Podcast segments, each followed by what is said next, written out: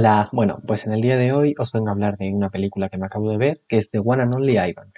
Vale, esta película es una película de Disney, y la podéis ver en Disney Plus, quienes queráis, y dura cerca de una hora y media.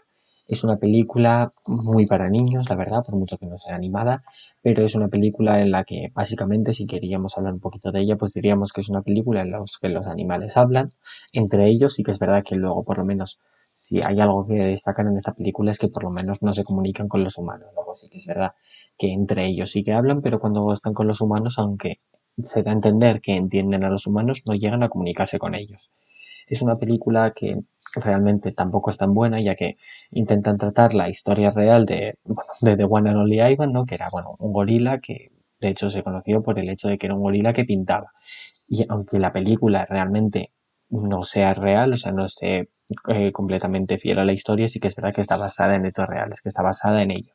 Pero es verdad que la película, por mucho que dure una hora y media y sea una película corta, no tiene realmente mucho que contar, ¿no? Porque intentan dar un poquito de bola con historias paralelas, pero la película no tiene mucho jugo, por decirlo de alguna manera, ¿no? No es una película tampoco buena, ni para niños ni para adultos. Es una película que, pues, un poquito flojea en ese sentido.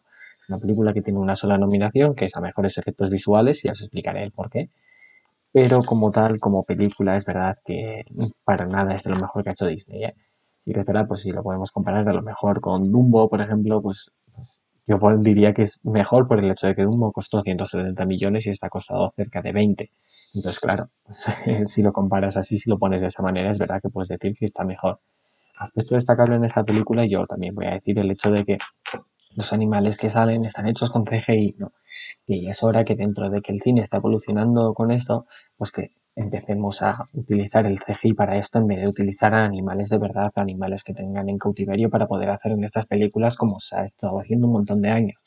Pues lo bueno que tiene es eso, que ya que el CGI ha evolucionado tanto como para poder llegar a hacer esto de forma relativamente sencilla, lógicamente, pues es verdad que cuanto mejor, cuanto más se utilice eso y menos animales reales, mejor.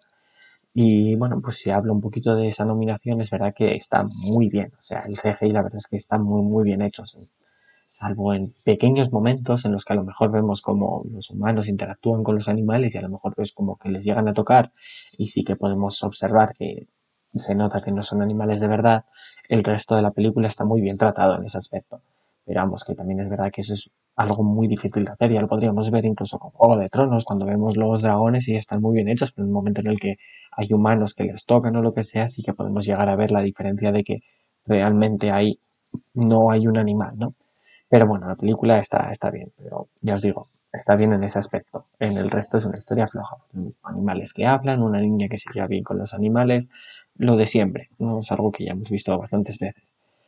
Y bueno, pues si tengo que decir algo más de la película, pues bueno, el actor principal de la película es Brian Cranston. Bueno, si no sabéis quién es, es el que hace Walter White en Breaking Bad, que también es verdad que es también un poco como pena, ¿no? Por decirlo de alguna manera, que actores así que son tan buenos, porque hemos visto que han hecho papeles muy, muy buenos, tan increíbles, que luego al final hagan papeles, pues al final digamos, intrascendentes como estos, ¿no? Pues podemos verlo tanto en su caso, que no es solo esta película, también es Godzilla y compañía algunas películas en las que realmente no podemos, no puede mostrar su verdadero potencial, ¿no? Y el mismo caso, pues con Robert De Niro y algunos otros actores, pues que casi que prefieren ir a lo fácil y hacer algunas películas que no, no es que las películas ya no sean buenas, sino que su papel no tiene tanta trascendencia como lo podrían tener en otras películas, ¿no?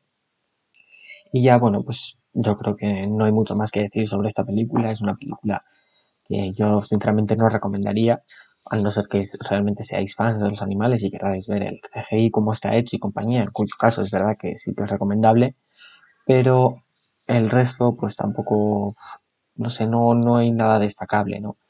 La historia es un poquito aburrida, ¿no? Pues a lo mejor el final sí que puede llegar a ser un poquito más bonito porque es algo que no de la misma manera, pero sí que ha ocurrido. Entonces, salvo eso, es verdad que el, resto es un poquito descartable. Y bueno, pues también decir que la niña que ya he mencionado, que se lleva bien con los animales, es también la misma que sale en la película Love and Monsters, que está nominada en la misma categoría, ¿no? Que aparte también es la que interpreta a la hija de... Uy, la hija no, a la pequeña Gamora en Los Vengadores. Que bueno, que joder, para la edad que tiene ya está empezando a hacer películas no voy a decir buenas, sino de más nivel, que realmente son películas conocidas. Y joder, pues eso significa que puede tener una carrera prometedora por delante. Así que bueno, no es nada más que decir, ¿no? Pues 20 millones para hacer un CGI bastante bueno, o sea, eso es destacable, pero tampoco creo que se vayan a llevar el premio, de que como ya he dicho, está Logan Monster Simon nominada, que también los modos están bastante bien hechos, y otras tantas películas que también optan a esta categoría que realmente es bastante jugosa, ¿no? Así que bueno, pues yo ya he acabado por hoy, así que espero que os guste y ya nos veremos en el próximo vídeo. Agur.